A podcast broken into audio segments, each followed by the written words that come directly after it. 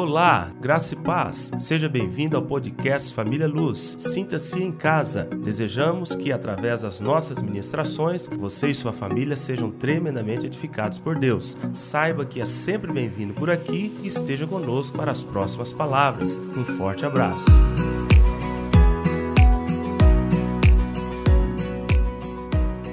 Então vamos lá. A palavra, o tema é vencedores para quê?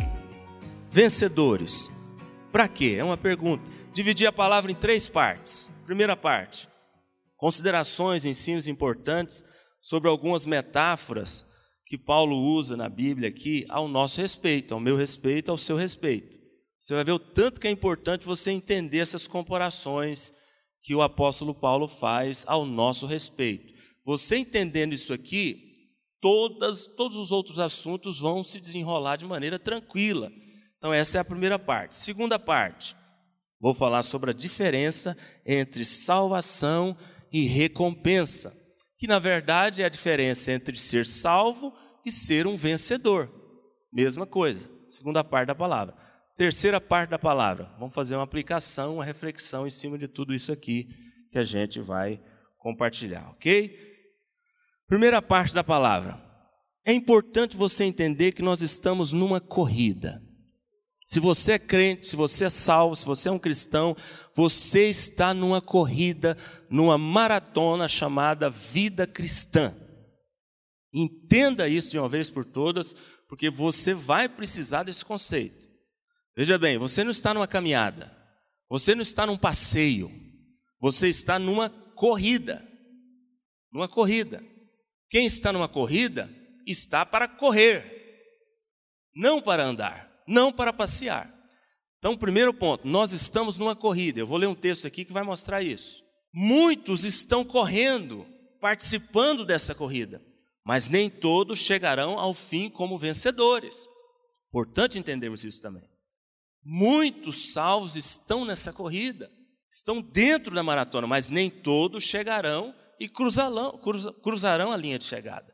Nem todos subirão ao pódio nem todos levantarão o troféu. Não podemos correr de qualquer maneira nessa corrida. Temos que correr para alcançar o prêmio. Então você não está nessa corrida para correr de maneira relaxada, negligente, sem foco, sem objetivo. Você está nessa corrida para alcançar um prêmio. Tudo isso é muito importante nós entendemos agora, no início. E também você está numa corrida que vai te dar como prêmio uma coroa incorruptível, não uma coroa corruptível. Todas as competições, maratonas que você vê, participa aqui no plano natural, lá no tempo antigo, na Grécia, todas as competições, Olimpíadas que foi surgiu lá, todas eles ofereciam no final uma coroa corruptível, que passa, que perde, feita de coisas dessa terra.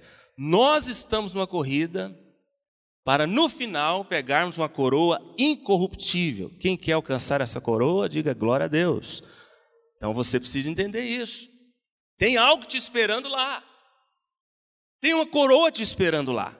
E essa coroa é, é incorruptível, nunca vai passar, não se perde. O próprio Deus nos entregará ela. Pastor, aonde está isso na Bíblia? 1 Coríntios capítulo 9. Importante lermos o texto para você entender agora o que eu acabei de falar. 1 Coríntios capítulo 9, verso 24 e 25. A Bíblia diz: Não sabeis vós que os que correm no estádio, todos, na verdade, correm, mas um só leva o prêmio. Correi de tal maneira que o alcanceis. Olha como é que ele fecha o versículo Corra para vencer. Corra para alcançar o prêmio. Corra para subir no pódio. Corra para receber a coroa no final. Você não pode correr de qualquer maneira. Correi de tal maneira que eu alcanceis. 25.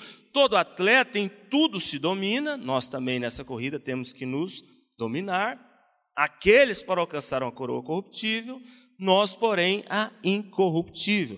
Foi o que eu acabei de falar aqui. Então, Paulo faz essa metáfora importantíssima, profunda, e traz princípios também fundamentais, elementares, que se você não entender isso aqui, você vai ter dificuldade em entender outros assuntos da vida cristã, outros assuntos da palavra de Deus. Então não se esqueça, você é um corredor, você é um maratonista, você é um atleta do ponto de vista espiritual. Ainda que você esteja acima do peso, ainda que você esteja pensando, não estou com um corpinho de atleta, você, do ponto de vista espiritual, Deus te vê como um maratonista, como um corredor. Amém? Segunda comparação que Paulo faz, usa aqui ao nosso respeito, muito importante. Somos soldados em serviço. A Bíblia fala que nós somos soldados no reino espiritual, soldados de Cristo, e nós estamos de serviço o tempo todo. Ou seja, você tem que ter consciência de que você deve estar à disposição do seu comandante. Quem que é o comandante? Jesus, o tempo todo. Só teremos folga lá, no plano espiritual, depois da morte, vida eterna, com Deus. Hoje estamos de serviço. Não podemos nos envolver com os negócios dessa vida. Esse soldado que está de serviço, ele não pode de forma nenhuma envolver com os negócios dessa vida. O que, que significa essa palavra envolver? Não é que você não pode ter contatos, usufruir, desfrutar, porque muitas coisas desta vida o próprio Deus tem para nós. Amém? Deus quer que a gente desfrute delas. Mas você não pode se envolver com os negócios dessa vida ao ponto desses negócios dessa vida te tirar do foco, te impedir de agradar a Deus. Essa palavra envolver aqui, ela está com esse significado, com esse sentido. Você se envolve com os negócios dessa vida de que forma? Eles te tiram do foco? Eles te impedem de servir a Deus como você precisa servir? Eles te impedem de agradar a Deus como nós precisamos agradar a Deus? Se sim, qualquer negócio dessa vida é, tem que ser abolido das nossas vidas. Agora, se envolvermos de maneira correta, tranquilo, sem problemas. Paulo também nos compara novamente com atletas nesse texto que eu vou ler agora. E diz que só seremos coroados, olha o tanto que é sério isso aqui, se lutarmos segundo as normas que ele mesmo determina. Então você só será coroado se você correr essa corrida, se você lutar segundo as normas que o próprio organizador da corrida, Deus, o próprio organizador da maratona, já determinou. O que, que acontece hoje em dia, principalmente? Estamos vivendo esse tempo. Muitos crentes, muitos cristãos, muitos salvos estão dentro da igreja querendo correr a corrida da sua maneira querendo correr a corrida conforme o seu próprio conceito de vida espiritual, de relacionamento com Deus. Tem muitos crentes dentro da igreja hoje que estão dentro de uma corrida, mas estão caminhando. Eu vou caminhar, mas ele está numa corrida, ele sabe que ele está numa corrida. Tem muitos soldados que estão de serviço e estão se portando como se estivesse de folga, no plano espiritual, do ponto de vista espiritual. Então, a Bíblia diz, nós vamos ler esse texto aqui, pode abrir aí para mim, é, 2 Timóteo, agora capítulo 2, que nós só seremos coroados se, é uma condição, lutarmos, corrermos segundo as normas que ele mesmo determina. 2 Timóteo, capítulo 2, 4 e 5. Abra sua Bíblia aí e participa comigo, por favor. 2 Timóteo, capítulo 2, 4 e 5. A Bíblia diz: nenhum soldado em serviço se envolve com os negócios dessa vida, ou em negócios dessa vida, porque o seu objetivo, qual que é o objetivo? Satisfazer aquele que nos arregimentou. Deus nos chamou, Deus nos arregimentou, e o nosso objetivo é satisfazer Ele. Cinco, igualmente, ele nos compara novamente com o atleta, o atleta não é coroado se não lutar segundo as normas. Lembra que lá atrás ele falou que todos estão correndo, todos estão na corrida, mas nem todos chegarão ao pódio, nem todos serão recompensados, nem todos levantarão o troféu, o prêmio. Por quê? Porque estão correndo fora das normas, estão correndo descumprindo as normas que o próprio Deus já estabeleceu. Então isso é muito sério, importante entendermos isso aqui. Essa é a primeira parte da palavra. Quando você entende isso aqui, você consegue responder a pergunta inicial, o tema da palavra: vencedores Para quê? Porque Deus não te chamou para ser um salvo. Simples assim. Deus te chamou para chegar no fim da carreira como um vencedor. Essa é a resposta da pergunta da palavra. Deus não nos chamou para ser salvos, não, a salvação se tornou necessária depois de um determinado momento da história, depois de Gênesis capítulo 3, depois da queda do homem. A salvação se tornou necessária, porque senão todos nós estávamos condenados, o nosso destino, inferno, lago de fogo. Então Deus não criou o ser humano para ser salvo. A salvação foi uma provisão de Deus por causa da imensa graça dele, o amor dele. Mas Deus nos chamou, Deus nos criou, Deus nos, nos salvou para sermos vencedores. O que, que é vencedor? Porque às vezes a gente fala muito esse termo, essa palavra, e você não consegue entender o conceito dela. Ser vencedor, do ponto de vista espiritual, do ponto de vista de vida cristã, ser vencedor é fazer o que Deus te manda fazer. É viver conforme Deus quer que você viva. É satisfazer aquele que te chamou, te arregimentou. Isso é ser vencedor. É cumprir o propósito de Deus para a sua vida, não o seu, não o meu. Nós temos muitos objetivos, sonhos, alvos, metas, envolvemos com tantas coisas dessa terra, negócios dessa vida, mas se você ficar engodado só nisso e não vislumbrar além disso, você jamais será um vencedor. Deus quer que você entre pela porta, a porta é a salvação. A salvação é somente a porta de entrada. A salvação é o primeiro estágio, é a primeira etapa. Tem muita coisa ainda para rolar. Como se diz, tem muita água ainda para rolar debaixo da ponte, depois da salvação. Salvo, está salvo, beleza, entrou pela porta. Primeiro estágio está ok. Existe um caminho a ser trilhado. Existe uma corrida, você está nela correndo. E existe um alvo a ser alcançado. Então veja bem, o plano de Deus para nós, salvos, cristãos, crentes, filhos dele, é, é um plano tripartido. Tem o primeiro estágio, salvação, tem o segundo estágio, essa corrida, essa caminhada, que a gente chama de santificação, e o terceiro estágio final, glorificação, chegando no final como vencedor. Então é importante demais você entender isso, que você vai responder essa pergunta e você jamais viverá uma vida cristã aquém daquilo que Deus planejou para você. Uma vida cristã é, displicente, negligente, fora dos propósitos de Deus. Tá, dito isto, primeira parte, pergunto para todos: se Deus não criou o homem simplesmente para ser salvo, se Deus não me criou, não te criou simplesmente para ser salvo, Ele tem muito mais ainda para nós. Ainda precisamos continuar a corrida e subir lá no final no pódio. Como que você está é, correndo nessa maratona? Como? Como que você vai chegar lá no final? Bom, dito isso, vamos para a segunda parte então. Qual que é a diferença entre salvação então e recompensa?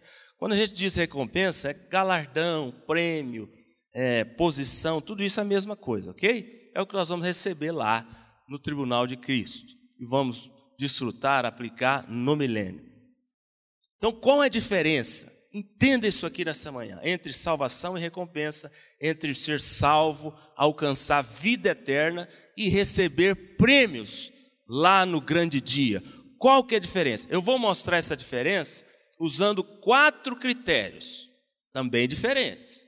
Eu vou usar o critério método, o critério tempo, o critério esforço necessário e o critério é, maneira como Deus vê a coisa.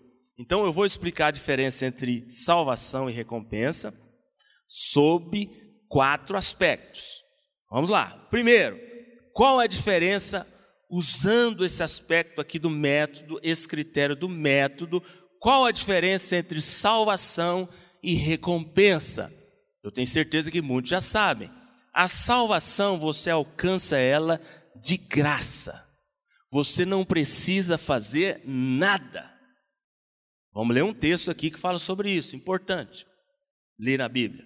A recompensa, como que eu consigo? Como que eu vou subir no pódio lá no final? Como que eu vou receber de Deus os prêmios, os galardões? Como que eu tenho que fazer para mim chegar lá nesse grande dia, ouvir da boca dele, é muito bem, servo bom e fiel, entra para o gozo do teu Senhor. Está aqui as suas recompensas, conforme as suas obras. Como que eu faço para alcançar isso? É através das suas obras através do que você faz aqui hoje, nessa vida. Então veja bem, salvação de graça, não precisa fazer nada. O que, que a gente precisa fazer para ser salvo, irmãos? Somente crer. Se você crê que Ele é Salvador e Senhor da sua vida, acabou, você está salvo. Tá, mas a recompensa não, a recompensa não é de graça. Para você chegar lá e levantar o, diploma, de aprovado, você precisa ter obras, você, você precisa fazer as coisas, você precisa arregaçar as mangas da camisa e trabalhar para Deus. Então, essa é a diferença entre salvação e recompensa com relação ao método. Aonde está isso na Bíblia? Efésios 2, 5 a 9. Vamos lá. Temos que ler essas referências. Efésios 2, Efésios 2, do 5 ao 9. Olha o que a Bíblia diz. E estando nós mortos em nossos delitos, nos deu vida juntamente com Cristo, pela graça sois salvos. Ele já começa falando aqui no 5. Juntamente com Ele nos ressuscitou e nos fez assentar nos lugares celestiais em Cristo Jesus, para mostrar nos séculos vindouros a suprema riqueza da Sua graça em bondade para conosco em Cristo Jesus. O 8 é o principal. Porque pela graça sois salvos Aleluia, obrigado, Senhor. Mediante a fé. E isso não vem de vós, é um dom, é um presente, é uma dádiva de Deus. Aleluia. Quantos salvos nós temos aqui? Meu irmão, fique em paz. Você está no céu, você está na presença de Deus, você já alcançou vida eterna. Só que isso é uma parte do bolo.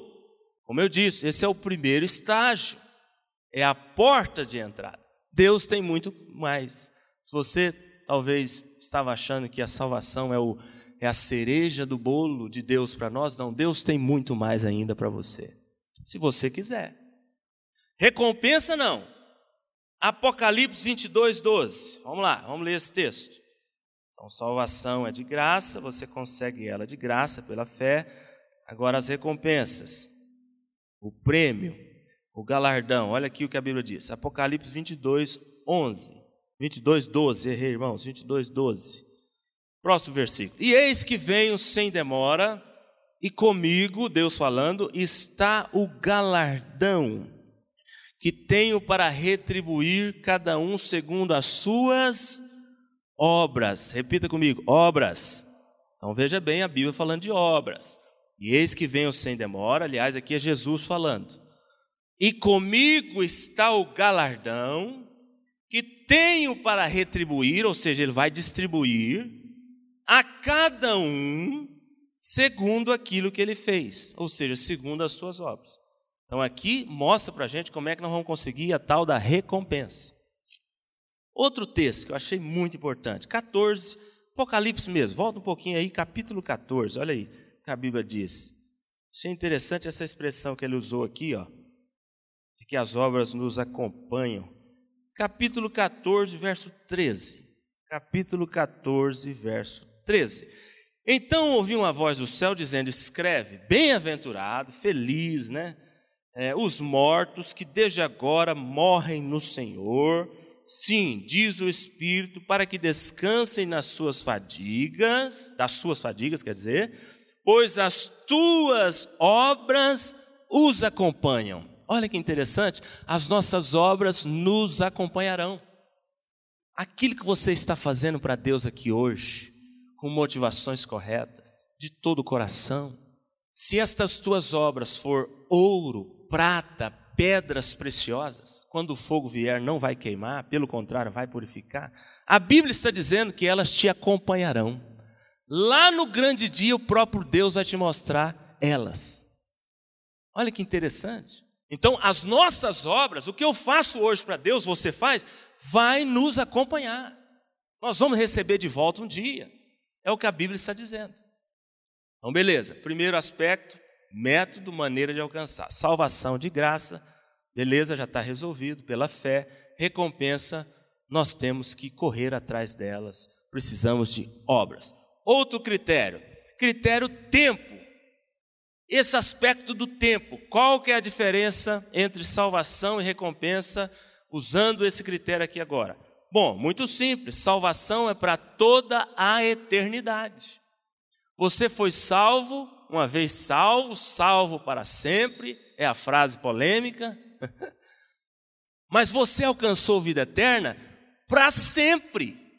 Não tem tempo determinado, definido. Não tem um mais salvo do que o outro, não tem um que tem mais vida eterna do que o outro, não existe isso.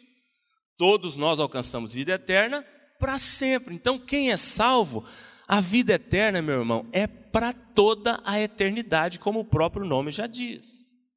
Agora, e as recompensas? Não, as recompensas têm um tempo específico é, no qual você vai aplicá-las, no qual você vai recebê-las no qual você vai desfrutá-las. Existe um tempo, que tempo é esse? Milênio, dispensação milenial, ou milênio, ou mil anos, que é a última dispensação que ainda falta chegar, estamos muito próximo dela, que são sete né, dispensações. Vamos relembrar rapidamente aqui as sete dispensações. O que é dispensação? É um período longo de tempo em que Deus é, tem uma forma específica de lidar com seus filhos e tem propósitos específicos para aquele tempo. Então são sete desde o início da humanidade. A primeira, inocência, consciência, governo humano, depois patriarcal ou das promessas, algumas, alguns teólogos usam essa expressão aqui, dispensação das promessas, depois lei, depois graça, é a sexta dispensação, e a última, a sétima, vai ser o milênio.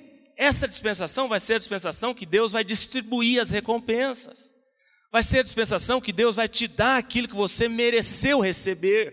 E vai ser também a dispensação que você vai desfrutar delas, você vai usufruir delas, aplicá-las, vivê-las. É nessa dispensação. Ainda está para chegar, está muito próximo. Quando que a gente vai fechar essa dispensação da graça, que é a que nós estamos nela? Com arrebatamento. Arrebatamento está muito próximo, a qualquer momento pode acontecer, não falta nenhum sinal, nenhum sinal mais. O arrebatamento, qualquer momento pode acontecer. Nós podemos acabar o culto aqui indo para casa achando que vai comer uma comida gostosa e nós vamos almoçar lá no céu. Qualquer momento. Vai fechar a dispensação da graça, e começar essa dispensação do milênio, que é essa que você vai receber as recompensas. Vamos ler esse texto aqui, quer ver? Apocalipse 20, do 1 ao 4. Apocalipse capítulo 20, do 1 ao 4. Só para mostrar para você que as recompensas vão chegar para nós nesse período aqui. Apocalipse capítulo 20, do 1 ao 4.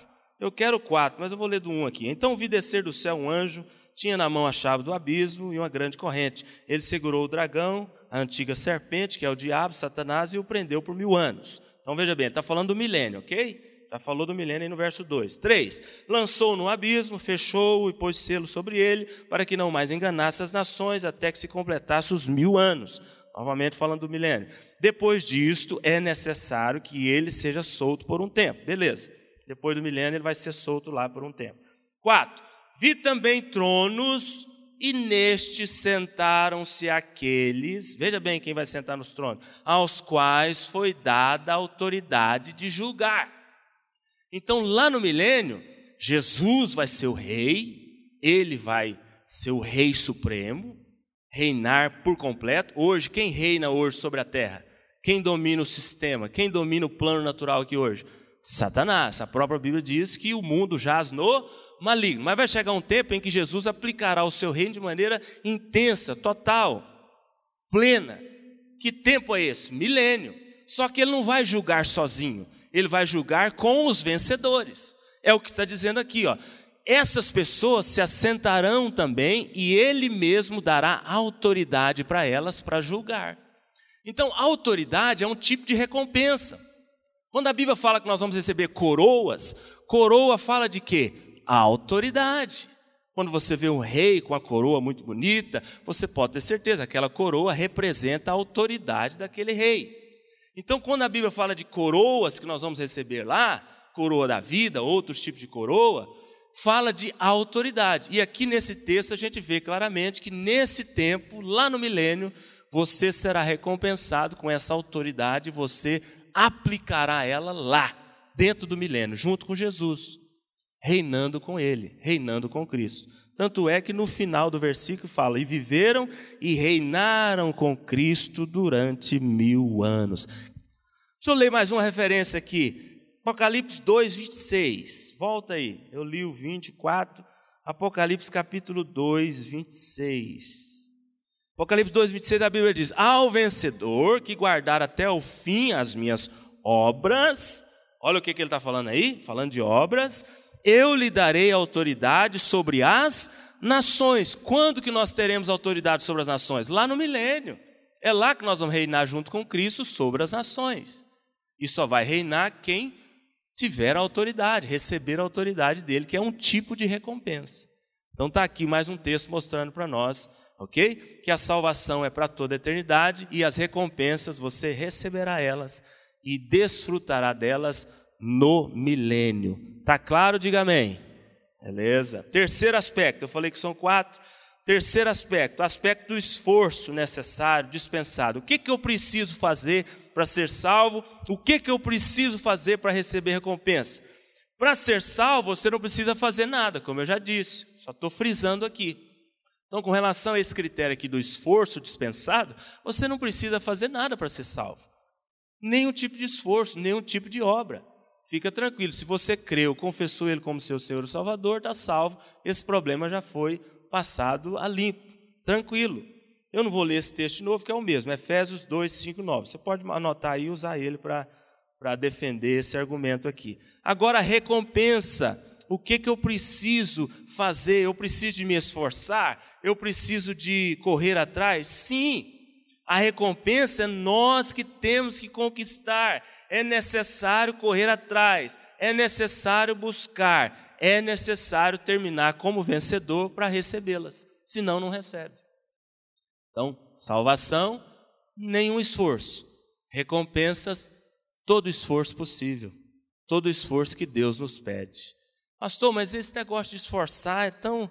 É, é difícil a gente entender. Sabe por quê, irmãos? Nós estamos vivendo um tempo é que o evangelho tem sido muito barateado. Nós estamos vivendo um tempo em que o evangelho tem sido muito relativizado, mercadejado, superficializado. Então, às vezes, tem pessoas que ouvem essa palavra aqui e saem em crise. Ele fala: Meu Deus do céu, mas eu tenho que me esforçar para lá no céu receber alguma coisa. Veja bem, você tem que se esforçar para você receber alguma coisa de Deus lá. Você não tem que se esforçar nada para ser salvo. Me entenda. Mas eu sei que essa palavra incomoda muita gente. Eu gosto de usar aquela ilustração, ela clareia o entendimento. Por exemplo, eu chego no meu filho Pietro e falo assim: eu vou pagar a melhor escola de Goiânia para você, eu vou dar os materiais, tudo do bom e do melhor, vou comprar o melhor uniforme, o melhor tênis, você vai ter tudo. Isso, vamos imaginar que isso seria a salvação que eu estivesse dando para ele, de graça. Ele não vai ter que pagar nada, nenhum esforço. Eu estou dando tudo para ele, já fiz a matrícula, está tudo ok. Só que aí eu falo para ele, isso é salvação, fazendo uma ilustração aqui só para clarear mais ainda. Aí eu falo para ele assim: agora, uma vez matriculado, uma vez com tudo certinho para você começar os estudos, você precisa frequentar as aulas, cara. Você precisa ir para a escola. Você precisa fazer as provas. Vai ter muitas. E não é só fazer elas, não, ser aprovados nelas. Você precisa obedecer os professores, para que no final do ano você chegue e consiga pegar o diploma de aprovado. Então veja bem, o que eu fiz para ele de graça é, representa a salvação, é o que Deus fez para nós de graça, não precisamos de fazer nada, recebemos, é um dom presente. Agora, para chegarmos lá e recebermos a recompensa, levantarmos o diploma, recebermos os prêmios, autoridade, reinarmos com Ele, que é o que eu acabei de dizer aqui, você precisa correr essa corrida. Essa parte não é Deus que faz, é você e eu. Nós precisamos correr a corrida. Você precisa fazer o que ele te pede para fazer. Ele vai aplicar provas durante esse período da corrida. Você tem que fazer as provas, não é Deus que faz a prova. Professor faz prova para aluno? Não. É Deus que faz, aplica a prova e nós fazemos a prova. E mais, você tem que fazer a prova e ser aprovado. Mas fica tranquilo, se tão somente desejar isso, quiser isso, o próprio Deus te capacita a vencer as provas e chegar no final como vencedor. Chegar no final, levantar o diploma. Agora, se o, o Pietro fala: Não, pai, você já pagou tudo, beleza, acabou, não vou na escola, não quero frequentar, não quero fazer prova, não gosto de estudar, nossa, não fala para mim decorar tabuada, pelo amor de Deus, nem. Não. Aí ele vai ser aprovado? Ele vai receber alguma coisa no final do ano? Não, ele só vai receber a notícia assim, ó, recuperação. Ou notícia triste, terrível, quando a gente estudava, você sabe, né? Mas no ponto de vista espiritual, isso também vai acontecer. Eu gosto de usar esse exemplo para que a gente entenda a coisa de maneira mais fácil. Deseje ser aprovado por Deus na primeira etapa. Deseje passar direto. Cuidado, porque senão pode ser que a gente fique de recuperação. Cuidado. Tá, último aspecto, maneira como Deus vê, né? Como que Deus vê salvação e recompensa? Primeiro, Deus vê a salvação como um presente, um dom, uma dádiva. Ele mesmo fala lá em Efésios 2, o texto que a gente leu aqui, a partir do verso 5, de que é um dom dele, né? vem dele para nós. Nós jamais conseguiríamos alcançar salvação se não fosse pelo próprio Deus é, agindo em nossas vidas. Beleza? Mas como que Deus vê a recompensa? Ele vê como fruto de merecimento. A recompensa é diferente, ele só vai dar para quem merecer. Só quem merecer. Eu quero ler essas referências aqui porque isso aqui é importante demais. Apocalipse capítulo 2. Olha aqui o tanto de textos que mostra para a gente que somente os vencedores, só aqueles que forem realmente aprovados, receberão as recompensas. Apocalipse 2, 7. Olha o que a Bíblia diz aí. Quem tem ouvidos, ouça o que o Espírito diz às igrejas ao vencedor. Quem que vai receber? Vencedor. Ao vencedor, dar-lhe-ei que se alimente da árvore da vida que se encontra no paraíso de Deus. Então, para o vencedor, tem um negocinho reservado para ele aí. Verso 11. Vai para frente um pouquinho, mesmo capítulo. Verso 11. Quem tem ouvidos, ouça o que o Espírito diz às igrejas. O vencedor Novamente, de nenhum modo sofrerá dano da segunda morte. Então, mais um negocinho reservado para ele, mais um prêmio, mais um presente, mais uma recompensa pro vencedor. Verso 17, um pouquinho mais para frente, ainda no capítulo 2.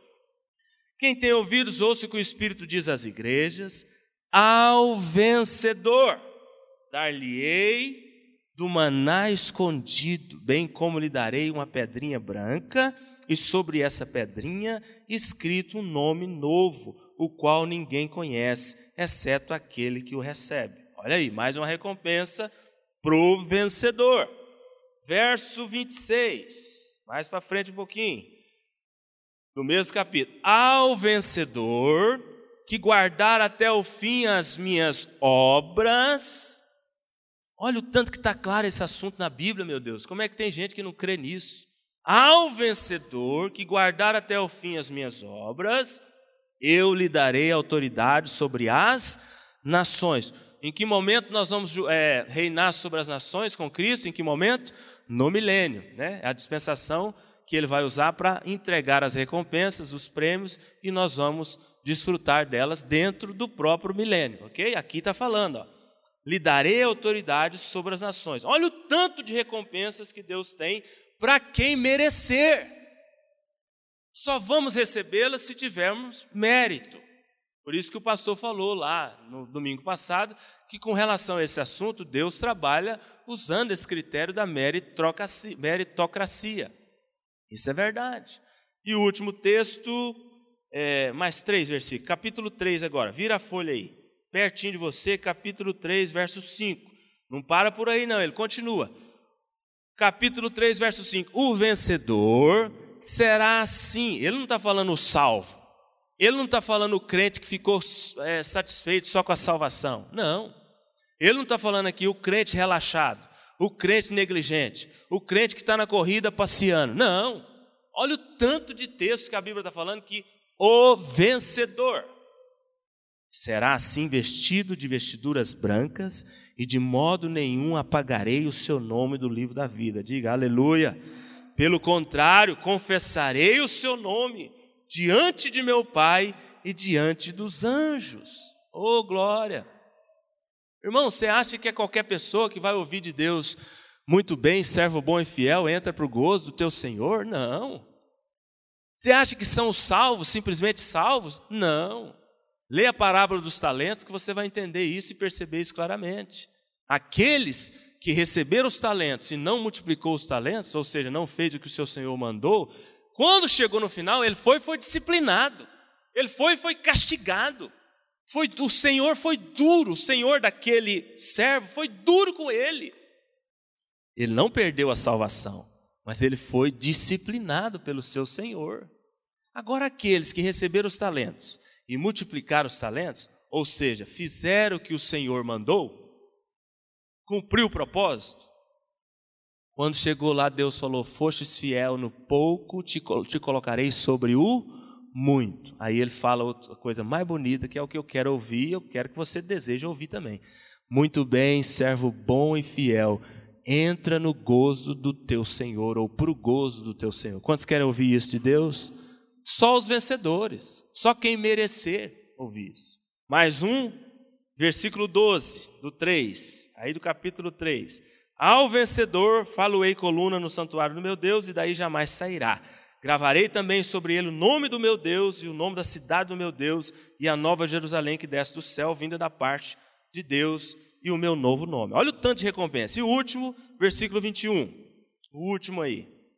Ao vencedor dar-lhe-ei sentar-se comigo no meu trono. Aleluia. Assim como também eu venci e me sentei com meu Pai no seu trono. Amém? Então Deus tem as recompensas para todos aqueles que chegarem no final como vencedores. Para todos aqueles que chegarem lá no final e merecerem essas recompensas. Então, eu falei aqui da diferença entre uma coisa e outra usando esses quatro critérios: o método, a maneira de alcançar, o tempo né, de cada um, o esforço que você tem que fazer e a maneira como Deus vê uma coisa e outra. Agora vamos para a terceira parte aqui e fechar a palavra, ok? Bom, sabedores de tudo isso, de que estamos numa corrida, os salvos, os crentes, porque quem está lá fora não está nessa corrida. O ímpio não está nessa corrida, somente nós, os filhos de Deus, os salvos. Os ímpios, eles estão sendo chamados para entrar na corrida. Deus ama todos. O desejo de Deus é que eles venham para cá também. Mas se eles morrerem na, condições de ímpio, na condição de ímpio, o que resta para eles é condenação e inferno. A Bíblia diz isso. Mas para nós que já estamos aqui no barco da salvação, estamos nessa corrida, nós sabemos que não podemos correr de qualquer maneira, relembrando aqui o início para a gente ir para o fecho. Existe um alvo a ser alcançado, salvação é só o primeiro estágio, só a porta de entrada, só a inscrição, a inscrição gratuita nessa corrida. Qual que é esse alvo, pastor? O alvo, o objetivo é satisfazer aquele que nos arregimentou, é fazer a vontade do nosso Senhor, que é o organizador e legislador da corrida, ele organiza e ele estabelece as regras alcançar o prêmio da soberana vocação em Cristo Jesus, tudo isso é o alvo, é o objetivo. Chegar no final lá e poder falar como Paulo, completei a carreira, é, oh, combati o bom combate, completei a carreira. Algumas versões diz terminei a corrida, ele usa esse termo em algumas versões. Guardei a fé. Quantos querem chegar no final e poder dizer isso como Paulo? Eu quero, todos nós precisamos desejar isso. Chegar no final e sentir aquela paz interior de missão cumprida. Missão cumprida. Quantas pessoas passam a vida inteira dentro da igreja, crentes, salvos, estou falando desse povo, de nós, e chega no final da vida e morrem angustiados, e morrem, é, aproximam da morte achando que deixaram de fazer muita coisa, não sentem paz. Esses dias conversei com uma senhora de idade já, salva, tem certeza da salvação, ela jura de pé junto que, que tem certeza da salvação, mas ela dizendo para mim: Eu tenho tanta angústia, eu, tenho, eu não tenho paz, eu não estou sentindo paz, eu tenho medo de morrer. Como que é isso? Uma pessoa que tem certeza da salvação, da vida eterna e tem medo de morrer. Não existe, esse negócio é uma incoerência muito grande.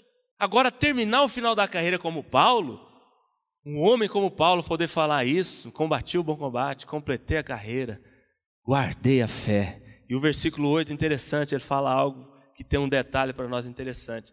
Sabe o que, que ele estava percebendo? Versículo 8 ele fala assim: Já posso avistar a coroa que já me está reservada e que o próprio Cristo me entregará, e não só para mim, como também para todos aqueles, ele fala desse jeito lá. Ou seja, não é só um que vai receber a coroa, todos aqueles que merecerem, todos aqueles que chegarem como vencedor, como Paulo foi.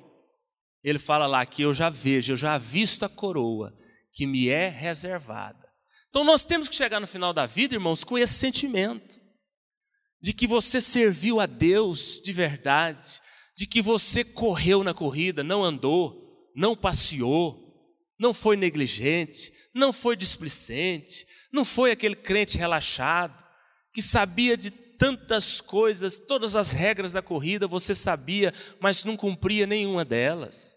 Não, se a gente chegar no final dessa forma, vai ser terrível, vai ser triste. Deus não quer que a gente chegue assim. Deus quer que a gente chegue como Paulo e sinta essa paz e possa falar assim como ele. E esse deve ser o desejo do nosso coração.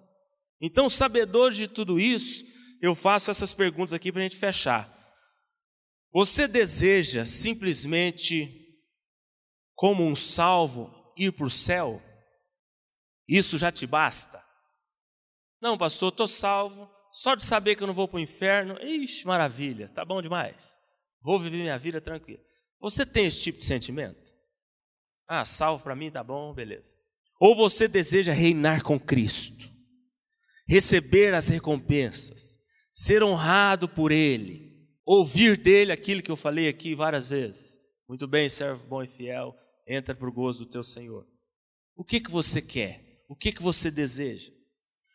Outra pergunta: como tem sido a nossa vida cristã hoje, aqui, agora? A sua vida cristã tem sido uma corrida diligente, de foco, porque eu disse lá no início que existe um alvo a ser alcançado. Você está focado nesse alvo? Ou a sua corrida tem sido um passeio a esmo, sem rumo, sem propósito? Como que tem sido a sua vida cristã? Você é simplesmente um salvo acomodado, tranquilo, negligente, desobediente ao seu Senhor, que parou na primeira etapa, que parou na porta de entrada, que hoje está estagnado, tranquilo, só esperando o momento de partir e encontrar com o Senhor? Ou você é um corredor que está correndo para ser um vencedor no final? Perguntas para a gente refletir e fechar a mensagem. Existe algo de alguma que de alguma forma tem te atrapalhado nesta corrida? Você sabe de alguma coisa que tem, que te, tem te atrapalhado nessa corrida? Tem sido peso, tem sido um estorvo nessa corrida chamada vida cristã? Deus mostra isso para você, você tem consciência disso. Algo que precisa ser removido da sua vida, algo que precisa ser resolvido aí dentro de você, entre você e Deus, ou você com qualquer irmão, qualquer pessoa, existe algum tipo de embaraço na sua vida? Porque uma coisa é pecado, outra coisa é embaraço. Os embaraços não são pecados, mas são coisas listas para nós, que nós podemos envolver com elas, que às vezes até o próprio Deus tem para nós, mas são coisas que nos é, tiram do foco, são coisas que tomam o primeiro lugar de Deus em nossas vidas. Talvez você esteja com esse problema, alguma coisa te embaraçando. Pastor, o problema do pecado já foi resolvido na minha vida. Confessei, arrependi, abandonei. Pecado a gente trata assim: arrepende, confessa, abandona. Agora, e os embaraços? Você tem lidado com eles de maneira correta? Existem embaraços que têm que tem te impedido de correr? Nossa, você está falando aí, pastor, eu estou lembrando de um embaraço aqui, o Espírito Santo está me falando. Por causa desse embaraço eu estou caminhando, eu não estou correndo. Mas a corrida é para correr, e aí? Você tem que se livrar desse embaraço? E aí eu falei de vários tipos de embaraço, não tem como eu falar aqui deles, porque nós não temos tempo, e a palavra não é sobre isso. Mas tem vários tipos de embaraços que podem prender os cristãos, que podem prender os crentes, que podem prender os salvos. Na minha opinião, o pior embaraço, o pior nesses dias de hoje, nos nossos dias, tem sido tal das redes sociais e o celular. Esse negócio tem tirado a gente de Deus. Cuidado com isso, especialmente você que é jovem. Estamos passando a maior parte do nosso tempo envolvido com isso. E não temos isso aqui para Deus, ó, embaraço.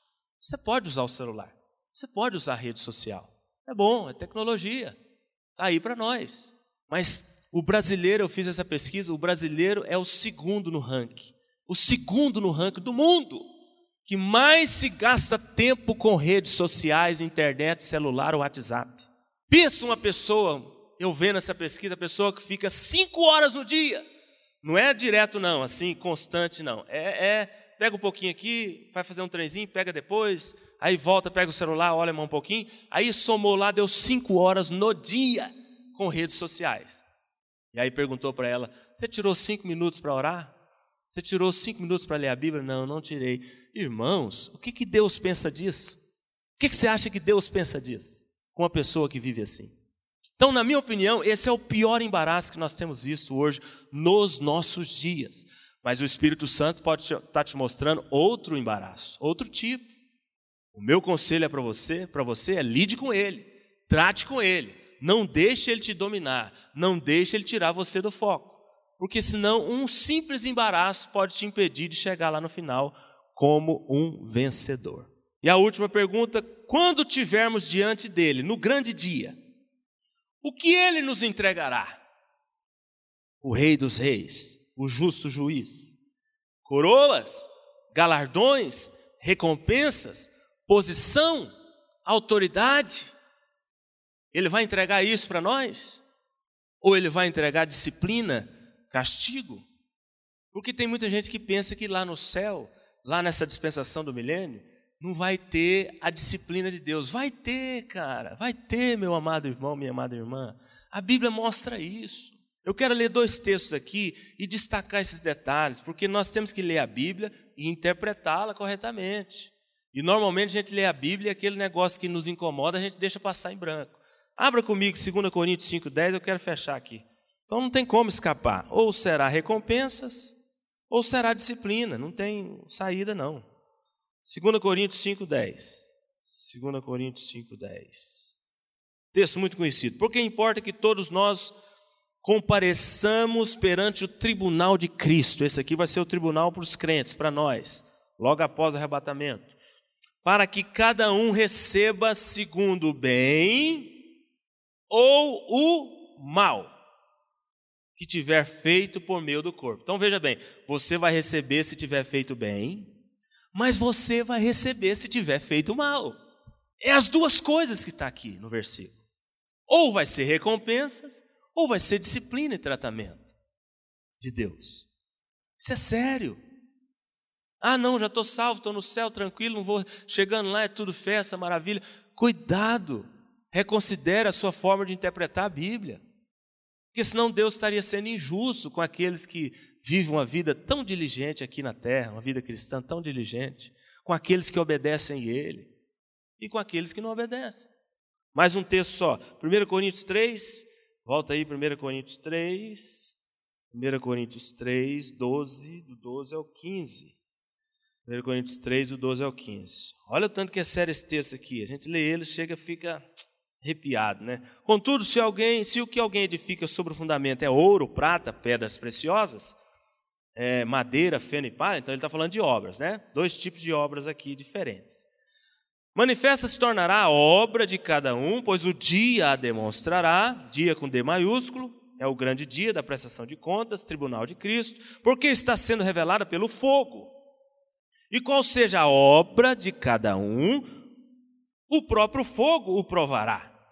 14. Se permanecer a obra de alguém, ou seja, se for boas obras, se for obras que realmente é, Deus pediu para essa pessoa, se for obras que, que vão permanecer diante do fogo, se permanecer a obra de alguém que sobre o fundamento edificou, esse receberá o que, irmãos? O que, que vai receber? Galardão. Beleza, isso aqui é o que nós queremos receber. Agora o 15. Se a obra de alguém se queimar, olha o outro lado da moeda aí, ó. Sofrerá ele, que palavra que está na sua Bíblia aí? Dano. Uai, que dano é esse? Se não disciplina da parte de Deus. Eu não sei como que vai ser essa disciplina. A Bíblia não, não traz clareza com relação ao tipo de disciplina. Mas uma coisa eu te falo: Deus disciplinará. Então, ou vamos receber recompensas, ou vamos receber o dano, a disciplina. Lá no milênio. Lá. Na verdade, Deus disciplina os filhos em dois tempos. Ele disciplina hoje. Hebreus capítulo 12, quando você lê lá, você vê que o pai que ama o filho disciplina. Então Deus disciplina a gente hoje e também nos disciplinará lá, aqueles que chegarem lá fora do ponto. Não está no ponto ainda, ainda falta alguma coisa para tratar no caráter, ainda falta um negocinho para mexer lá dentro, ainda tem um negocinho escondido que escondeu a vida inteira lá na terra ainda tem alguma coisinha, aí Deus vai tratar lá. Interessante que aquele, aquele versículo de Filipenses 1,6, a Bíblia diz lá assim: ó, aquele que começou a boa obra na sua vida, ele há de completá-la até o dia com D maiúsculo de Cristo. Que dia é esse com D maiúsculo de Cristo? Arrebatamento são quatro eventos que envolvem esse dia: arrebatamento, tribunal de Cristo e milênio. Três eventos, na verdade. Arrebatamento, tribunal de Cristo, onde vamos ser, receber as recompensas ou a disciplina, e o milênio mesmo. Lá está falando que nós vamos ser tratados é, por Deus até esse dia. Eu estudando essa palavrinha até no português, ela pode ser ou uma preposição, passando uma ideia de limite. Por exemplo, Elder, caminhe até o Robson Júnior. Esse até, nessa frase, ele está como preposição indicando essa ideia de limite. Você vai caminhar até aqui. Mas ele também pode ser um advérbio de inclusão, indicando que é, o que vem depois da palavra está dentro do pacote. Por exemplo, eu coloquei todas as coisas em cima daquela mesa lá atrás, até o meu celular. Advérbio de inclusão. Coloquei todas as coisas e o celular está dentro. Essa palavrinha até de Filipenses 1,6, ele é um advérbio de inclusão. Deus vai nos tratar, já está nos tratando, mas aqueles que chegarem lá no grande dia e não estiverem no ponto, não frequentar as aulas, não fizer as provas, não foi um estudante diligente, ele não vai dar o diploma. Primeiro ele vai tratar. Você vai para a recuperação de Deus, para depois você alcançar essa posição de vencedor. Porque quando a gente chegar no novos céus, nova terra, nova Jerusalém, eternidade com Deus, que a nossa mente não dá nem, não dá nem para imaginar isso, todos têm que estar no ponto que Deus deseja e estabeleceu. Ninguém vai viver a eternidade com Deus faltando em nada, ninguém. Por isso que na dispensação do milênio, ou receberemos recompensa, ou ainda seremos tratados para chegarmos no final com tudo ok, tudo certinho?